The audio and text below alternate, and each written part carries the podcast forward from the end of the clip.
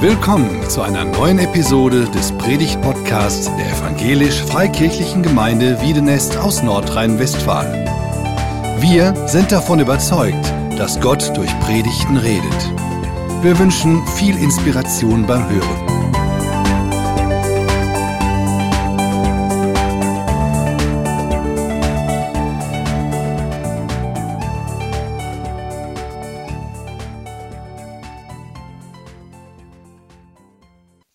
Tief betroffen wollten die Zuhörer von Petrus und den anderen Aposteln wissen, Brüder, was sollen wir tun? Ändert euch und euer Leben. Wendet euch Gott zu, forderte Petrus sie auf. Lasst euch auf den Namen Jesu Christi taufen, damit euch Gott eure Sünden vergibt und ihr den Heiligen Geist empfangt.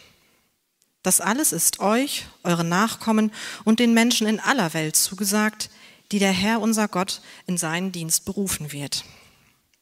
Petrus sprach noch lange mit ihnen und forderte sie eindringlich auf, lasst euch von eurer Gottlosigkeit erretten. Viele Zuhörer glaubten, was Petrus ihnen sagte und ließen sich taufen.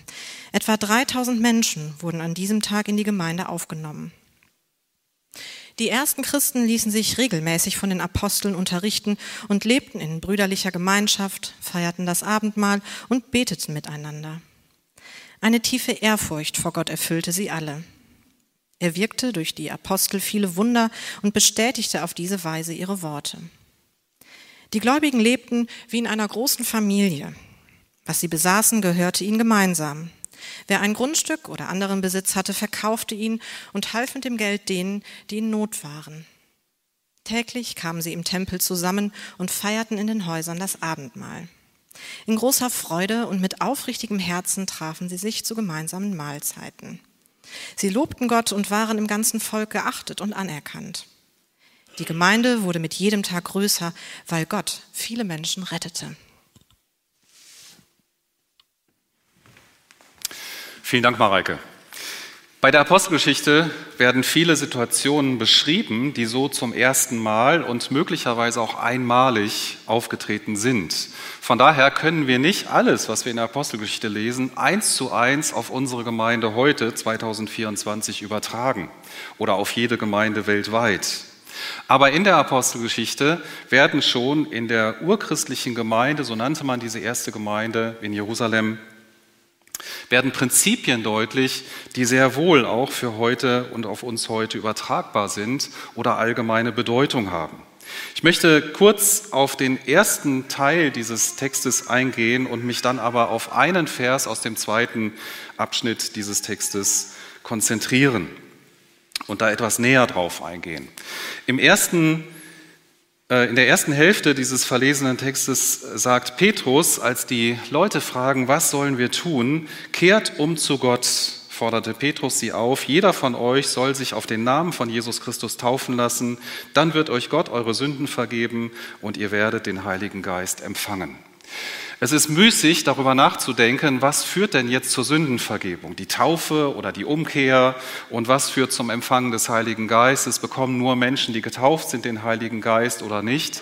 Weil in dieser Situation, anders als heute, die Entscheidung für Jesus, die Hinwendung zu Jesus, die Umkehr und die Taufe an ein und demselben Tag geschahen. Bei uns ist das ja oft, liegen Jahre dazwischen. Wenn jemand sich für Jesus entschieden hat, viele erzählen, ich könnte das auch erzählen, ich habe eigentlich schon mit sechs Jahren oder so irgendwann mal zum ersten Mal mich für Jesus entschieden, bin aber erst mit knapp 16 getauft worden, also lagen zehn Jahre dazwischen. Und das war damals anders. Was deutlich wird, Umkehr und Taufe führen dazu, dass Sünden vergeben werden und dass der Heilige Geist in das Leben kommt. Die Taufe macht das symbolisch deutlich, Paulus erklärt das in Römer 6, dieses Untertauchen ins Wasser, so wie es damals praktiziert wurde und so wie wir es auch heute hier in unserer Gemeinde praktizieren. Dieses Untertauchen ist wie ein Begräbnis, da stirbt etwas. Da stirbt der alte Mensch, der selbstbestimmt gelebt hat, und das Wiederauftauchen aus dem Wasser symbolisiert ein neues Leben, das unter Gottes Führung, unter Gottes Leitung mit der Kraft des Heiligen Geistes gelebt wird. Also Umkehr und Taufe führen zusammen zur Sündenvergebung und zum Empfang des Heiligen Geistes, der überhaupt erst in die Lage versetzt, ein Leben als Christ zu führen. Er gibt uns neues Leben, wir nennen es auch ewiges Leben, weil es hier schon beginnt und in die Ewigkeit mündet. Das als kurze Bemerkung zu diesem ersten Teil. Jetzt möchte ich aber auf Vers 42 eingehen. Alle, die zum Glauben an Jesus gefunden hatten, ließen sich regelmäßig von den Aposteln unterweisen und lebten in enger Gemeinschaft. Sie feierten das Abendmahl und beteten miteinander. Vier Merkmale werden hier genannt, die die ersten Christen sofort nach ihrer Taufe, nach der Gründung der ersten Jerusalemer Gemeinde praktiziert haben. Die Unterweisung durch die Apostel, in der Lutherbibel heißt es die Lehre der Apostel, sie blieben beständig in der Lehre der Apostel. Sie lebten in enger Gemeinschaft. Das zweite, das dritte, sie feierten das Abendmahl. Das war damals immer verbunden mit einem gemeinsamen Essen. Also das war nicht äh, ein zehnminütiger Teil in irgendeiner Veranstaltung, sondern man hat gemeinsam gegessen und im Rahmen von diesem Essen im jüdischen Kontext, im Passamal zuallererst, als Jesus es eingesetzt hat, dieses Abendmahl miteinander gefeiert. In der griechisch-römischen Welt wurde deren Kultur übernommen, man hat gemeinsam gegessen und üblicherweise gab es nach diesem gemeinsamen Essen so eine Art Männerstammtisch, also alle Frauen mussten raus, es gab schlüpfrige Spiele und so weiter. Und dieser gesellige Teil wurde von den Christen ersetzt durch die Feier des heiligen Abendmahls. Also sie haben das ganz bewusst als Gegenpol zu der damals bestehenden Kultur dahingesetzt. Sie haben das Abendmahl gefeiert. Äh, dazu gleich etwas mehr. Und sie haben gemeinsam gebetet. Und das haben sie beständig gemacht. Und ich möchte auf diese vier Punkte gerne etwas näher eingehen. Die Lehre der Apostel, die Gemeinschaft, das Abendmahl und das gemeinsame Gebet. Es ist auffällig, dass diese vier Dinge hier nicht vorgeschrieben sind. Also die 3000 Neugetauften, die haben keinen schnellen Glaubenskurs bekommen, in dem ihnen gesagt wird, ihr müsst jetzt Gemeinschaft haben, ihr müsst euch von den Aposteln unterweisen lassen, ihr müsst Abendmahl feiern und ihr müsst beten. Sondern es ist offensichtlich ganz natürlich aus dieser Erfahrung herausgegangen, dass sie, die sie gerade gemacht hatten. Der Heilige Geist hat sie dazu geführt und es wird wahr, was Jesus in Matthäus 16, Vers 18 sagt, ich werde meine Gemeinde bauen.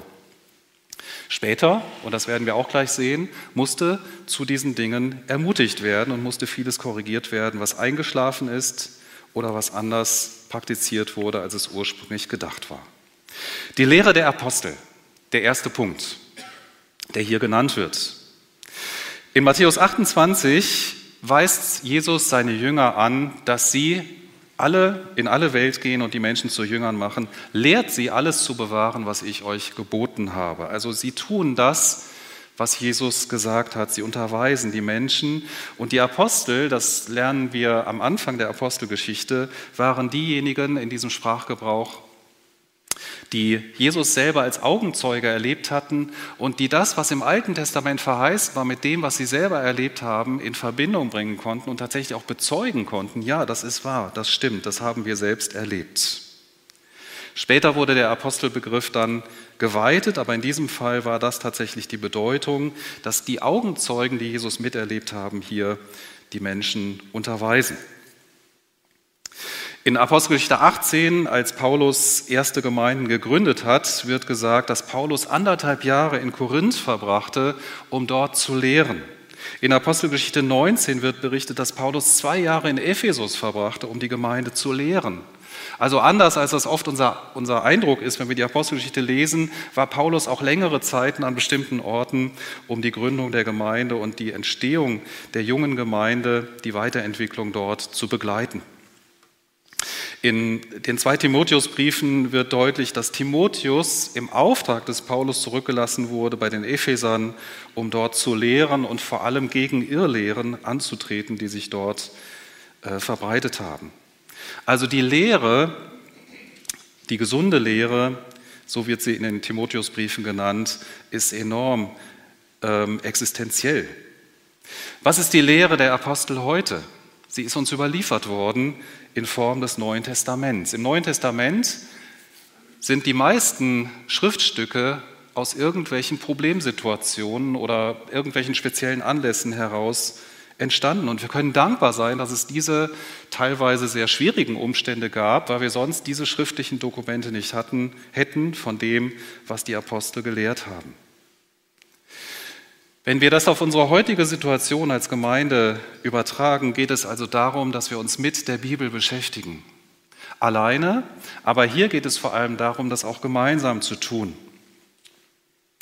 dass wir Predigten hören und bitte versteht mich nicht falsch, das, was ich euch heute erzähle, ist nicht eine Lehre eines Apostels. Ich bin kein Apostel, aber ich beziehe mich auf das Neue Testament als Schrift eines von einem Apostel beglaubigten Arztes, nämlich Lukas, der durch Paulus erfahren hat, was alles passiert war und der das dann niedergeschrieben hat. Und ich möchte uns ermutigen, dass wir gemeinsam die Bibel lesen. Im Hauskreis, und auch in anderen Veranstaltungen der Gemeinde. Ich möchte euch herausfordern oder euch einladen zu einer Aktion, die wir heute starten oder morgen starten und die genau an dem letzten Sonntag, in dem wir diese Reihe über die Apostelgeschichte abschließen, beendet wird. Nämlich die Apostelgeschichte an 28 Tagen zu lesen. Und wenn ihr Freude daran habt, als Hauskreis das zu machen, dann tauscht euch über das aus, über die Fragen auf, die euch da kommen. Wenn ihr keinen Hauskreis habt, dann sucht euch vielleicht einen Partner, mit dem ihr zusammen das lest. Oder wenn ihr Dinge habt, dann fragt jemand, den ihr fragen könnt, wenn, ihr, wenn euch Fragen kommen beim Lesen. Ihr werdet am Ende des Gottesdienstes am Ausgang solche Lesezeichen finden. Und da sind die entsprechenden Daten der Tage ab morgen bis zum 11.02. aufgezeichnet und die dazugehörigen Kapitel in der Apostelgeschichte. Es geht also darum, fünf bis zehn Minuten am Tag zu investieren für 28 Tage, um die Apostelgeschichte zu lesen.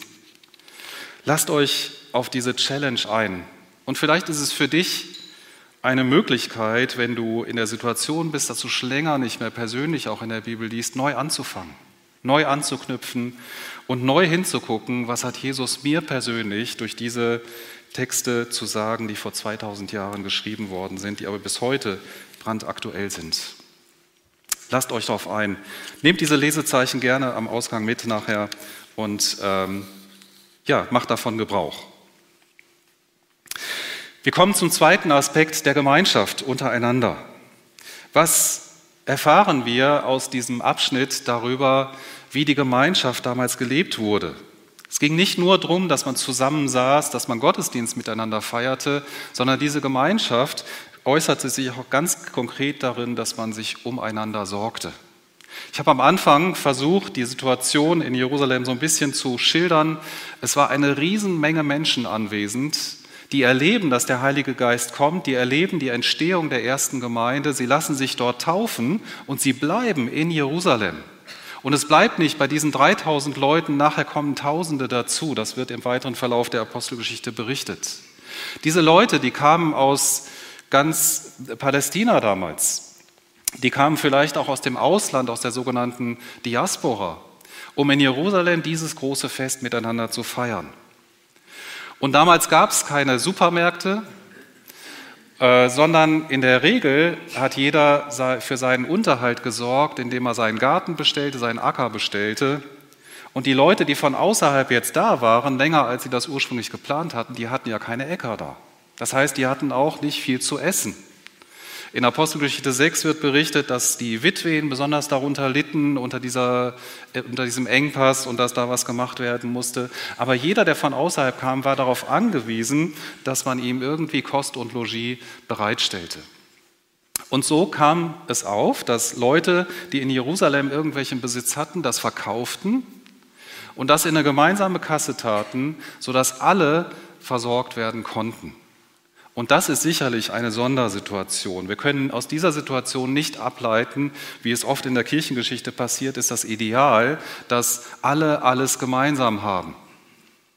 Aber wir können hieraus ableiten, dass zur Gemeinschaft der Gemeinde dazugehört, dass man sich um Bedürftige kümmert innerhalb der Gemeinde und auch darüber hinaus. Übrigens wird später berichtet, dass die Jerusalemer Gemeinde bedürftig geworden ist. Das heißt, die Leute, die haben so viel investiert in die Gemeinde, dass sie nun selber äh, darauf angewiesen waren, dass für sie ähm, Geld zusammengelegt wurde. Und es ist eine große Aufgabe von Paulus gewesen, in seinen Gemeinden außerhalb von, äh, von Jerusalem und Judäa Geld zu sammeln, zum Beispiel wird das im Römerbrief und im ersten und zweiten Korintherbrief erwähnt, Geld zu sammeln von den heidenchristlichen Gemeinden für die Gemeinde in Jerusalem, weil sie darauf angewiesen waren. Also es geht auch nicht nur darum, innerhalb der eigenen Gemeinde sich zu investieren für andere, sondern auch eine Gemeinde für eine andere Gemeinde weltweit. Vernetzung untereinander. Treffend ist das Bild von Paulus von einem Körper. Die Gemeinde ist wie ein Körper, so schreibt er in 1. Korinther 12. Und jedes Körperglied ist auf die anderen Körperglieder angewiesen. Man kann kein Körperteil abmachen vom Körper und es lebt weiter, sondern es wird sterben. Und wenn ein Körperglied leidet, so sagt Paulus, dann leiden alle Glieder mit. Dieser Körper hängt zusammen. Und das ist nicht nur damals für die Gemeinde in Korinth geschrieben worden, sondern auch so gemeint gewesen für die weltweite Gemeinde Gottes. In Epheser 5 wird Gemeinde mit einer Braut verglichen oder die Beziehung zwischen Gemeinde und Jesus mit einer Liebesbeziehung zwischen Mann und Frau. Also es geht nicht nur um die Gemeinschaft untereinander, sondern auch um die Gemeinschaft mit Jesus. Diese Gemeinschaft ist offensichtlich in Apostelgeschichte 2 ganz selbstverständlich entstanden. Durch die Wirkung des Heiligen Geistes und durch dieses gemeinsame Erleben, das sie hatten, wir haben uns alle geirrt, uns wird Sünde vergeben und wir bekommen den Heiligen Geist, das hat so stark verbunden, dass diese Gemeinschaft ganz natürlich entstanden ist. Im weiteren Verlauf des Neuen Testaments sehen wir, dass diese Gemeinschaft längst nicht selbstverständlich war, aber von Gott gewollt und von den Schreibern der neutestamentlichen Briefe immer wieder eingefordert. Hebräer 13, Vers 25 schreibt der Schreiber des Hebräerbriefs, versäumt nicht oder schwänzt nicht die Versammlungen der Gemeinde, wie einige sich das angewöhnt haben. Erstaunlich, dass das schon 2000 Jahre alt ist, dieser Text. In 1. Korinther 1, Vers 10 wird deutlich, dass es in Korinth Parteiungen gab und dass diese enge Gemeinschaft sich reduzierte auf Fangemeinschaften von einzelnen Personen. Es geht darum, dass wir Einheit leben, so wie Jesus das schon gebetet hat und erbeten hat, dass wir eins sind, dass wir zusammengehören, dass wir Liebe untereinander praktizieren. Zu dieser Gemeinschaft gehört, dass wir uns finanziell beteiligen an der Arbeit der Gemeinde in der heutigen Zeit. Zu dieser Gemeinschaft gehört auch, dass wir uns ganz praktisch einbringen in den Grunddiensten dieser Gemeinde, die getan werden müssen, damit dieser, dieses Gebäude unterhalten werden kann. Aber dass jeder auch die Gaben, die er von Gott bekommen hat, im geistlichen Bereich einbringt. Im ersten Petrusbrief wird das deutlich, dass jeder seine Gaben, die er bekommen hat, zum Wohl der Gemeinde auch einsetzen soll. Auch das ist Gemeinschaft. Wo kannst du dich einbringen? Wo solltest du dich einbringen, um dieser Gemeinschaft der Gemeinde ganz neu Ausdruck zu verleihen? Wir kommen zum dritten Punkt. Die ersten beiden Punkte waren die Lehre der Apostel oder das Lesen der Bibel, das Unterweisen in der Bibel. Das zweite war die Gemeinschaft und das dritte, der dritte Punkt ist das Abendmahl. Das Abendmahl wurde von Jesus eingesetzt, kurz vor seinem Tod, um seinen Tod zu erklären.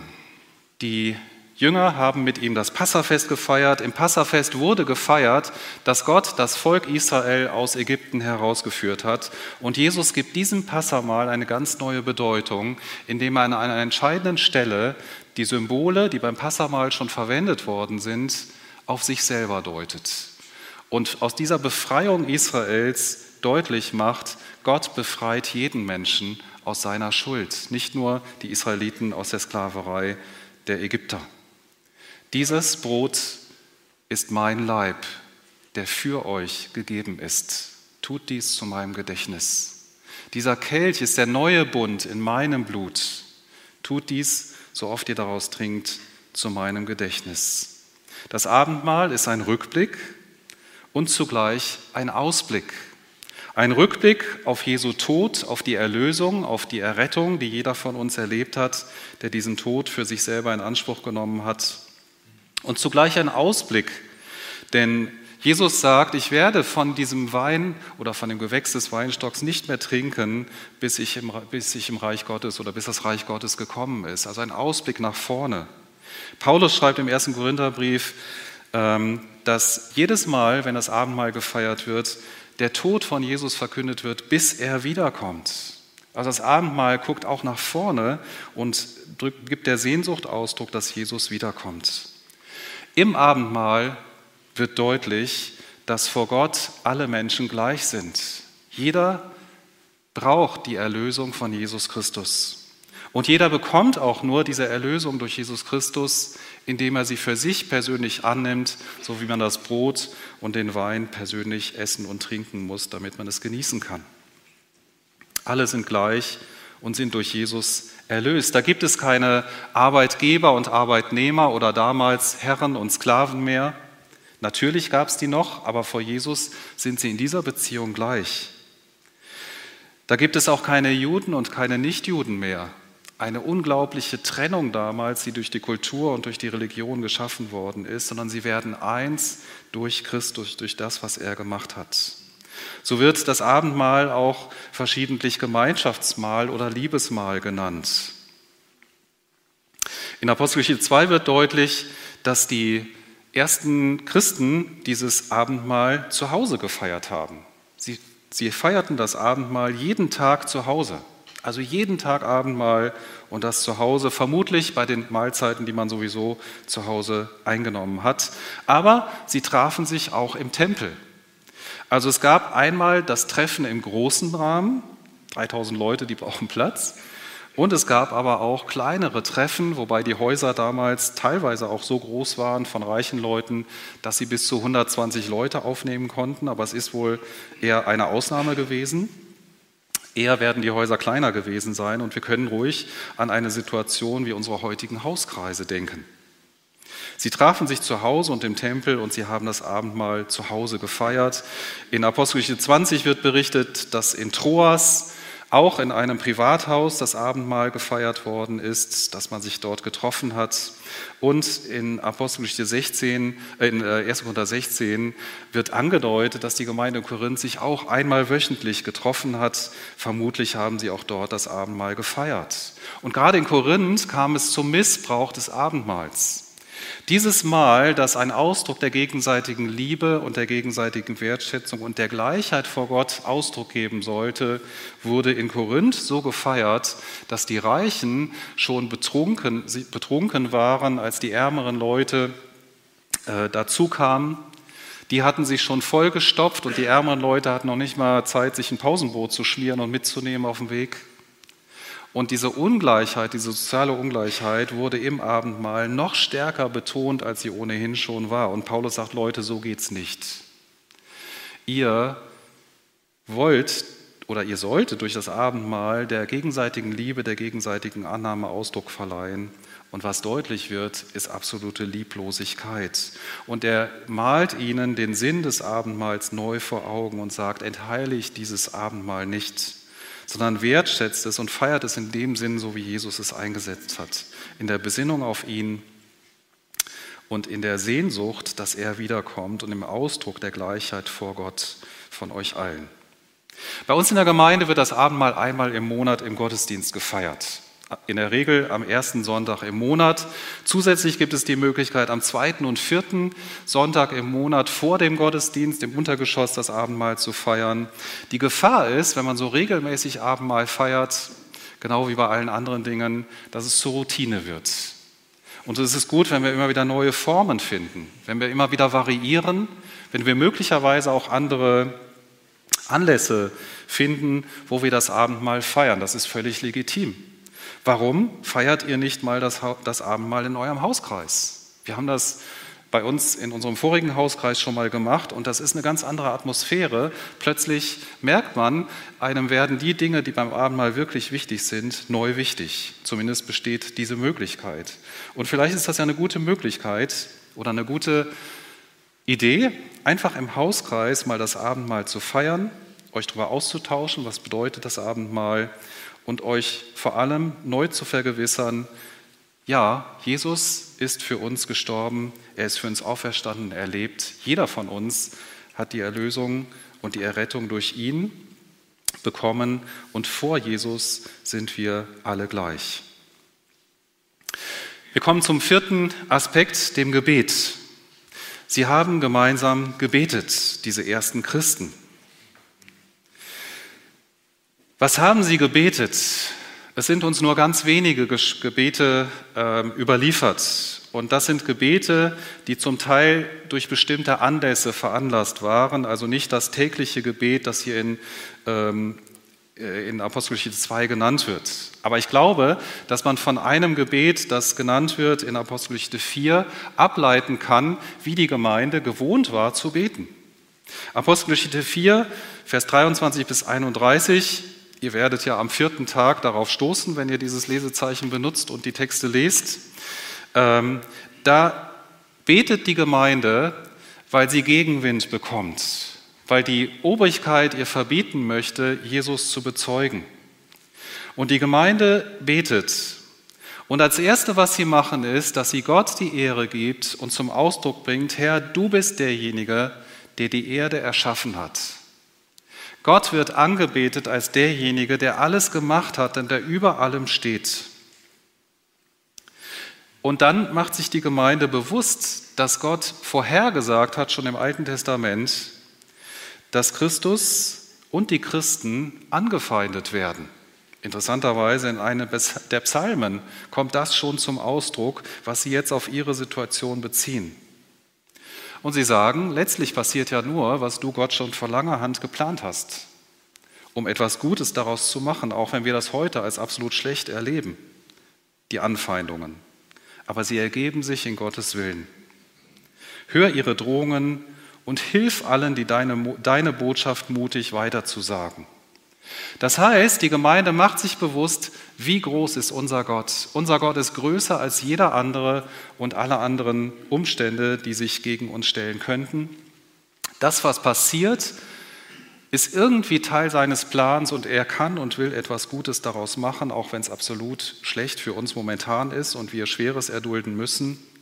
Und sie beten nicht darum, dass diese schwere Situation von ihnen genommen wird, erstaunlicherweise. Ich hätte das direkt gebetet sondern sie beten darum, dass sie Mut haben, den Auftrag, Jesus zu bezeugen, weiter auszuführen.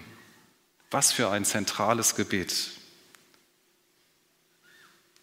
In Apostelgeschichte 12 wird ein Gebet erwähnt, das die Gemeinde betet, als Petrus im Gefängnis saß, weil sie ihm verbieten wollte, weil die Obrigkeit ihm verbieten wollte, von Jesus weiterzusagen. Die Gemeinde betet für ihn.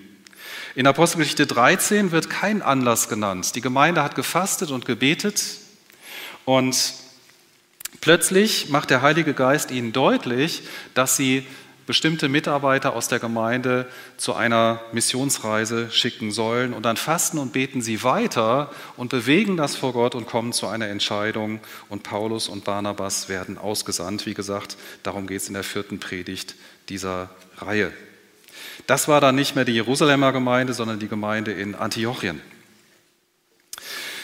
Das Gebet der Gemeinde war auch im Neuen Testament nicht selbstverständlich. Das heißt, es wurde dazu aufgefordert, es weiter zu praktizieren. Es scheint auch irgendwie eingeschlafen zu sein. Und Paulus und andere Schreiber des Neuen Testaments ermutigen immer wieder dazu, gemeinsam zu beten. Philippa 4, sorgt euch um nichts, sondern lasst in allem eure Gebete eure Bitten mit Dank vor Gott kund werden. Das ist keine Aufforderung an eine Einzelperson, sondern an die Gemeinde. Natürlich dürfen Einzelpersonen auch von dieser Verheißung Gebrauch machen und von dieser, dass der Friede Gottes unsere Herzen erfüllen wird. Aber es ist eine Aufforderung an die gesamte Gemeinde. 1. Thessalonicher 5 schreibt Paulus, dass sie unablässig beten sollen und ihren Dank vor Gott bringen sollen. In 1 Timotheus 2 fordert Paulus die Gemeinde in Ephesus durch Timotheus auf, für die Regierenden, für die Machthaber zu beten. Und das ist einer der Gründe, warum wir Ende diesen Monats eine Gebets- und Fastenwoche hier starten. Wir wollen gemeinsam am 28.01. beginnen und dann bis Anfang Februar gemeinsam eine Woche haben, wo wir gemeinsam beten. wo es einen Leitfaden geben wird, der Anregungen gibt zum Gebet, wo jeder für sich persönlich beten kann. Aber unser Anliegen ist, dass wir als Gemeinde ins Gebet kommen. Und so wird es jeden Abend um 19 Uhr hier die Möglichkeit geben, an einem Gebetstreffen teilzunehmen. Die Gebetstreffen werden sehr unterschiedlich sein, von unterschiedlichen Gruppen vorbereitet. Vielen Dank an alle, die ihre Mitarbeit schon zugesagt haben, sodass alle Abende auch von Mitarbeitern belegt sind. Und ich möchte euch herzlich einladen, haltet euch diese Zeit frei, damit wir gemeinsam als Gemeinde hier beten. Wir werden diese Woche dann am 4.2. abschließen mit einem gemeinsamen Gebetsgottesdienst hier und danach wird dann die vierte Predigt in dieser Apostelgeschichtsreihe kommen. Während der Woche gibt es auch Möglichkeiten, zum Beispiel am kommenden Dienstag um 18 Uhr das zweiwöchentlich stattfindende Gebetstreffen Anbetung und Fürbitte. Auch dazu herzliche Einladung. Betet in euren Hauskreisen, nehmt euch Zeit auszutauschen, wofür ihr beten könnt. Nehmt euch Zeit, Jesus die Ehre zu geben im Gebet, ihn anzubeten als den, der alles geschaffen hat. Und fokussiert euch neu oder lasst uns uns neu fokussieren auf den Auftrag, den er uns gegeben hat als Gemeinde, seine Botschaft weiterzugeben und ihn zu bezeugen.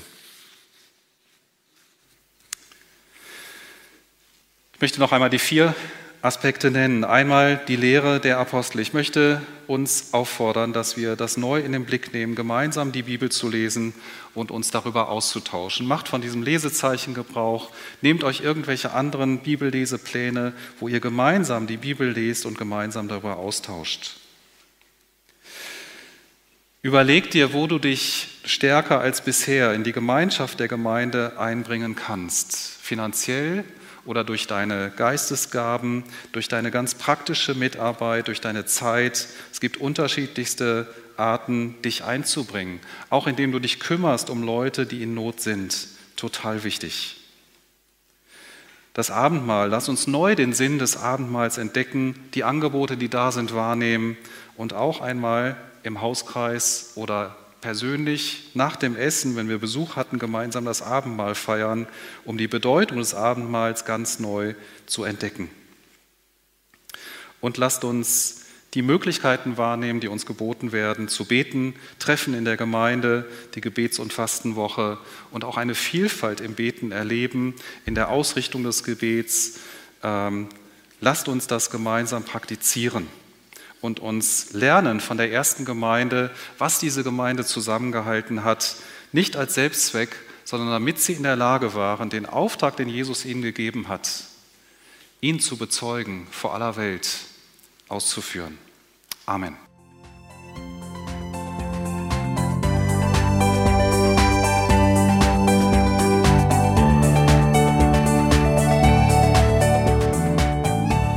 Sie hörten einen Predigt-Podcast der EFG Wiedenest. Weitere Predigten, Informationen zu Jesus Christus und zu unserer Gemeinde gibt es unter www.efg-wiedenest.de.